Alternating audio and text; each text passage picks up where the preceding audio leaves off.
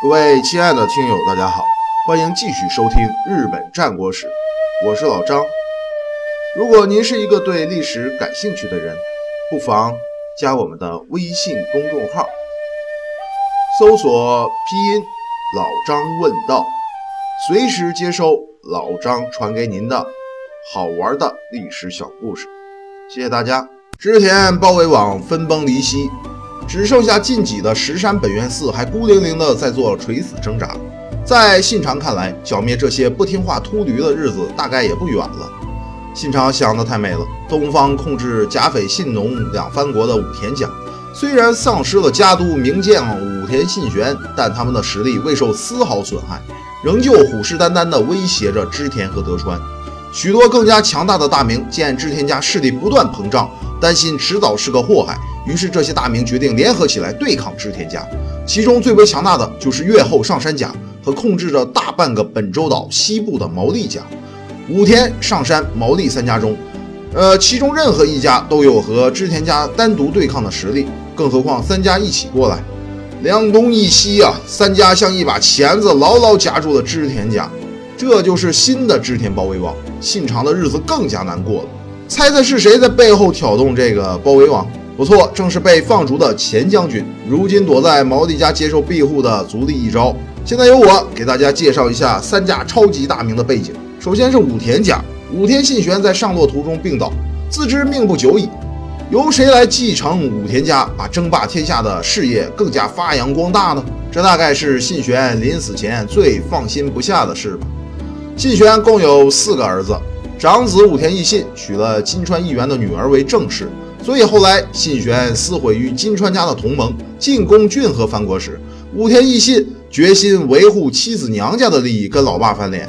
义信与武田家的重臣范富虎昌商量谋反，却不幸被发觉。结果虎昌自尽，义信被囚禁，直到病死。信玄的次子武田信亲天生就双目失明，出家做了和尚。三子武田信之早夭，结果只剩下信玄和胡一基所生的四子武田胜赖了。前面提到，胡一基是信玄的妹夫邹访赖仲的女儿。信玄背信攻灭了邹访家后，强娶了胡一基。邹访家的家臣悲愤莫名，都诅咒说武田胜赖是邹访家的复仇之男，将来肯定会埋葬武田家。大概信玄听了这个诅咒之后，有点心虚，决定跳过胜赖，直接传位给胜赖的儿子武田信胜。由于信胜年纪尚小，所以还是由胜赖监国，做了摄政王。一切安排妥当，信玄就安心的去。自以为得计的信玄，怎么也不会想到，人算不如天算，武田家最后还是葬送在了胜赖的手里。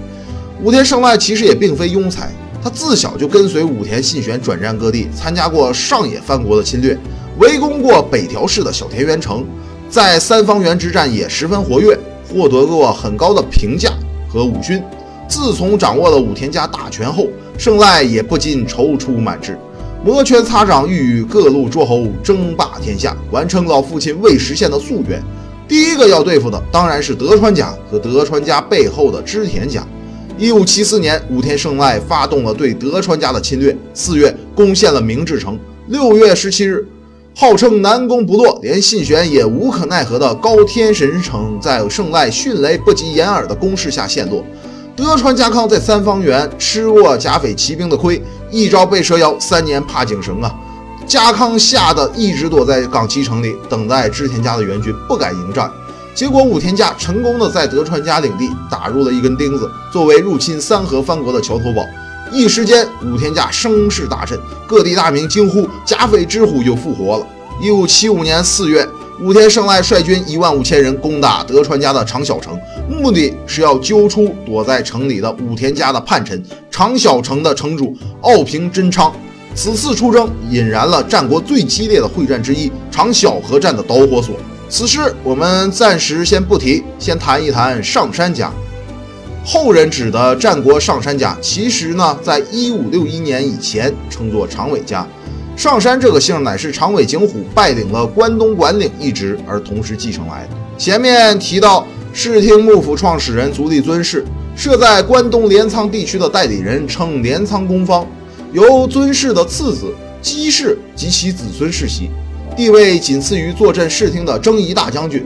姬氏年幼，尊氏呢就从重臣上山家、思波家和田山家中挑了两个执事官，负责辅佐他，称为关东管领。数任以后，上山氏势力在关东地区膨胀，关东管领一职于是由上山氏独占，由其子孙继承。关东管领的权力越来越大，以至于一四一六年，时任关东管领的上山禅秀起兵反对主子镰仓公方足利持氏。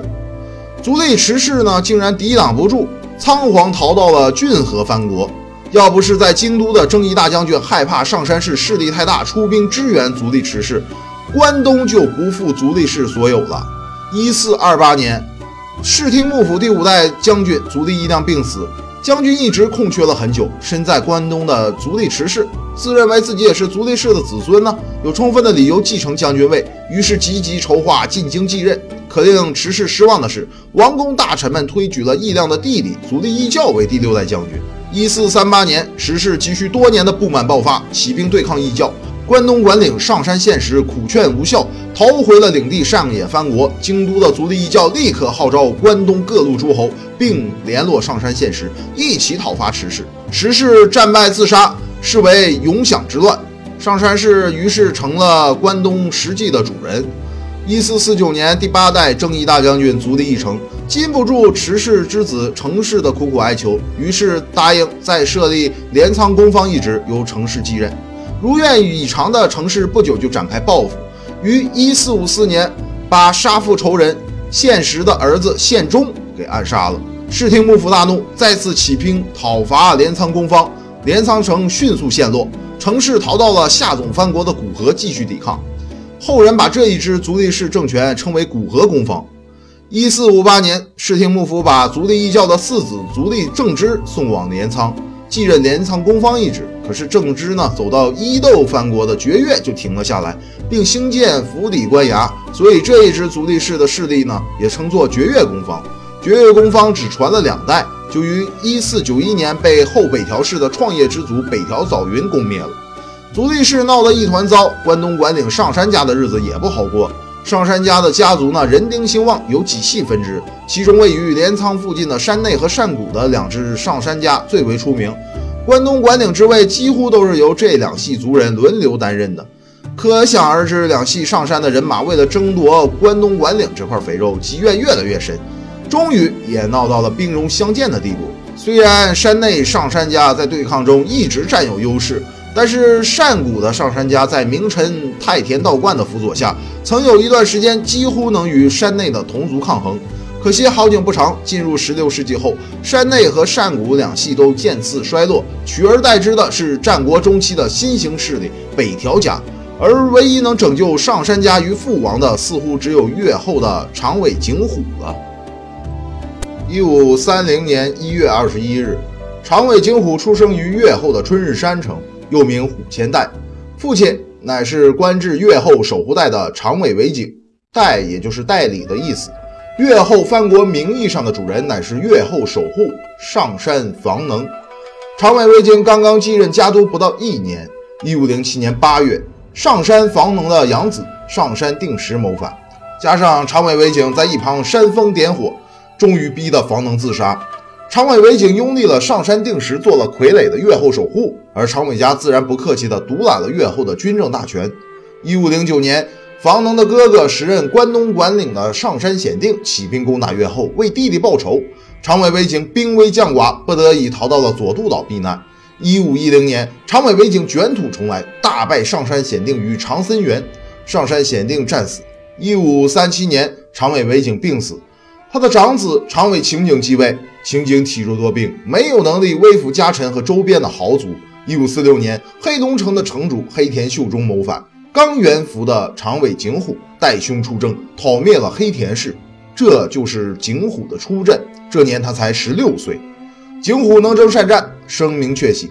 未能在乱世中生存，许多的家臣都希望由景虎来领导长尾家，这不得不引起兄弟之间的猜忌。为了确保自己的家督之位，晴景联合众臣长尾正景讨伐弟弟景虎，兄弟俩剑拔弩张，眼看就要同室操戈。越后的傀儡守护上山定时看不下去了，出面做了和事佬。一五四八年，在定时的调停下，长尾兄弟罢兵，秦醒见人心向背，只得放弃家督之位，让于景虎，自己隐居起来。一五五三年，秦景病死，长尾景虎的领导地位从此确立。一五五零年，傀儡的越后守护上山定时病死，由于上山定时无后，长尾景虎成了越后藩国真正的统治者。可是重臣长尾正景还是不能释怀景虎废兄自立的行为，起兵造反。长尾正景。是越后藩国的这个长尾家的一支有力的旁系，还娶了景虎的亲姐姐仙桃院为妻，势力庞大。为了不让叛乱规模扩大，景虎当机立断出兵镇压。一五五一年，在景虎的猛烈攻击下，正景兵败投降。景虎宽大的原谅了正景，仍让他继续做旁系长尾家的家主。内部反对势力被暂时平息后，景虎便开始计划向周边诸藩国扩张势力范围了。首先要对付的就是因不断扩张而影响到关东旧秩序的北条家。这时候的关东管领上杉家被北条家压迫到几乎被灭门的境地。一五四五年，时任关东管领的上杉宪政纠合了善谷上杉家的上杉朝定、古河公方的足利义晴，共八万大军攻打北条家的和越城，以图最后的反抗。日本战国史上三大奇袭战之一的和越城之战爆发，在北条家家督北条氏康的天才谋略下，北条军以区区八千人马大破上山氏联军，上山朝廷战死，上古的上山家灭亡，山内上山家和古河公方虽然还能苟延残喘，但都已经是风中残烛了。长尾京虎看到这是确立长尾家关东霸主地位的绝好时机，于是应上山宪政之邀，帮忙复兴上山家。一五五三年，京虎上京拜见征夷大将军足利义辉，大概以其提高长尾家的名声和得到奉诏讨贼的名义。可是，正当京虎积极筹划的时候，从信浓藩国逃亡的豪强村上义清引来了京虎终身的强敌武田信玄。景虎一为打抱不平，二不愿见武田家因为兼并了信浓藩国而做大，于是，在从京都回来后不久，就出兵信浓。第一次川中岛合战爆发，从此长尾、武田两家纷争不断。一五五四年，长尾家的重臣北条高广在武田信玄的积极策反下叛变。一五五五年，长尾景虎亲自出兵镇压了叛变，北条高广请降，宽大的景虎又饶恕了北条高广。同年，景虎再次出兵信浓，第二次川中岛之战爆发。景虎笃信佛教，自认为是毗沙门天的转世，于是长尾军也多将毗字绣在战旗上。士兵们在上阵之前多念佛号，以期得到战神的庇佑，战死后能够往生极乐。所以长尾军打起仗来多不要命，成为关东地区的另一支令人生畏的无敌军团。据说景虎深通韬略，且勇猛善战。从小，景虎就师从智将宇佐美定满学习越后流兵法，并将其发扬光大，与武田信玄的甲州流兵法并称一时瑜亮。景虎极善骑兵战，发明了所谓的车旋阵，在两军对阵之机，往往锐不可挡。连武田信玄也在第四次川中岛会战中吃了他的大亏。车旋阵顾名思义，就是把各路的骑兵部队像车轮一样卷起来，蓄势待发。当主将找到敌人阵型中的弱点后，车旋便展开，从弱点的侧翼突入，像一把圆刀切入敌阵，并对其实施源源不断的骑兵突击，直至敌人溃散。车旋阵呢，确实是当时人们谈之色变的恐怖战阵。一五五六年。长尾家的两大家臣因领地分配问题大动干戈，武田信玄趁机策反了大将大雄朝秀。面对纷乱的国政和离心的下属，景虎心灰意懒，决心上比瑞山出家。传说景虎留下了一张字条后便孤身上路，长尾的家臣们没了主子，慌得不知所措。他们深知只有长尾景虎才能带领他们在这个乱世生存下去，并闯出一番事业。于是，重臣长尾正景、宇佐美定满等星夜追赶，终于把景虎劝了回来。重臣在景虎面前签字立誓，永不再叛。景虎这才答应继续当长尾家家督。一五六一年三月，景虎出兵北条家，为在和越之战战败后投奔自己的关东管领上山宪政报仇。打着关东管领的旗帜，参加景虎的各路大名共齐集了十一万人马。浩浩荡荡杀向北条家居城小田园城。北条氏康见长尾军势大，闭门不战。景虎围攻了一个月，无奈北条氏康也是当时的名将，将城池防御的固若金汤。四月，长尾军无功撤退。为了感谢景虎，上山献政，决定将关东管领一职让于长尾家，并让长尾改姓名门望族的上山。长尾景虎从此改名上山正虎，也是末代的关东管领。千信是景虎晚年的佛号，但后人为了方便，就一直称其为上山千信。当上关东管领后的上山千信，终于能够意气风发且名正言顺地开始他争霸天下的事业，与武田家、北条家等一决雌雄了。